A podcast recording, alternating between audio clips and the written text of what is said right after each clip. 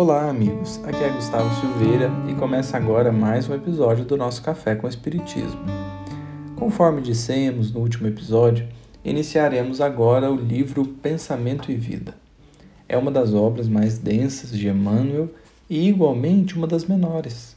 Capítulos curtos, mas profundos, e que pedirão de nós, muito provavelmente, mais de um episódio por capítulo. São 30 capítulos no total, mais o prefácio, em que Emmanuel abordará temas-chave da nossa passagem na Terra e que, se bem compreendido, poderão nos auxiliar muito a melhorar a qualidade da nossa vida já nesta encarnação, em termos espirituais, sobretudo. O que nos parece é que o intuito da obra é este: auxiliar encarnados e desencarnados a perceberem a vida no plano físico com os olhos do espírito. O título Pensamento e Vida, como o próprio Emmanuel explica no prefácio, tem a ver com renovação mental para o engrandecimento da vida que se descortina para nós. Nossa mente é como um espelho que cria reflexos a partir daquilo que recebe ou daquilo que concebe interiormente. E esses reflexos são bons ou distorcidos, conforme esse espelho seja mais puro ou mais impuro. Esses mesmos reflexos são materializados nas situações que vivemos, sentimentos que nutrimos, pensamentos que acolhemos propósitos que estabelecemos, pessoas que nos chegam e projetos que são edificados. Tudo ao nosso redor revela, para um olhar mais atento, algo da nossa própria intimidade, que então precisa ser trabalhada para o melhoramento do espírito. Exceção feita de hoje, nosso intuito é fazer uma leitura comentada dos capítulos Vez ou outra ficaremos em um parágrafo apenas durante o episódio, em virtude mesmo da riqueza do texto, mas não só por isso. A obra se chama Pensamento e Vida e é justo que façamos um esforço de raciocinarmos para enxergarmos aquilo que Emmanuel nos traz na nossa vida. Este não é um livro de teorias, é um livro prático. Talvez por isso seja curto, mas que fala da essência da vida.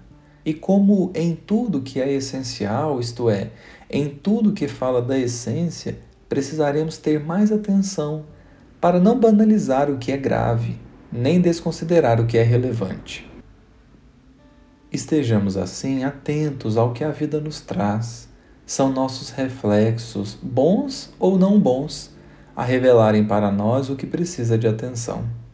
E vamos à leitura do prefácio. Emmanuel escreveu assim: Perguntou-nos coração amigo se não possuímos algum livro no plano espiritual suscetível de ser adaptado às necessidades da Terra. Algumas páginas que falassem ao espírito dos problemas do espírito. Algo leve e rápido, que condensasse os princípios superiores que nos orientam a rota. E lembramos-nos, por isso, de singela cartilha falada, de que dispomos em nossas tarefas, junto aos companheiros em trânsito para o berço, utilizada em nossas escolas de regeneração, entre a morte e o renascimento. Anotações humildes que repontam do cérebro como flores que rebentam do solo, sem pertencerem, no fundo, ao jardim que as recolhe, por nascerem da bondade de Deus que conjuga o sol e a gleba, a fonte e o ar, o adubo e o vento, para nelas instilar a cor e a forma, a beleza e o perfume. Eis aqui, portanto, adaptada quanto possível ao campo do esforço humano, a nossa cartilha simples. Pensamento e vida chamamos-lhe no mundo espiritual e, sob a mesma designação, oferecemos-la aos nossos irmãos de luta temporariamente internados na esfera física para informá-los ainda uma vez de que o nosso pensamento cria a vida que procuramos através do reflexo de nós mesmos, até que nos identifiquemos um dia, no curso dos milênios, com a sabedoria infinita e com o infinito amor que constituem o pensamento e a vida de nosso pai. Pedro Leopoldo, 11 de fevereiro de 1958. Que Jesus nos abençoe e até o próximo episódio do Café com Espiritismo.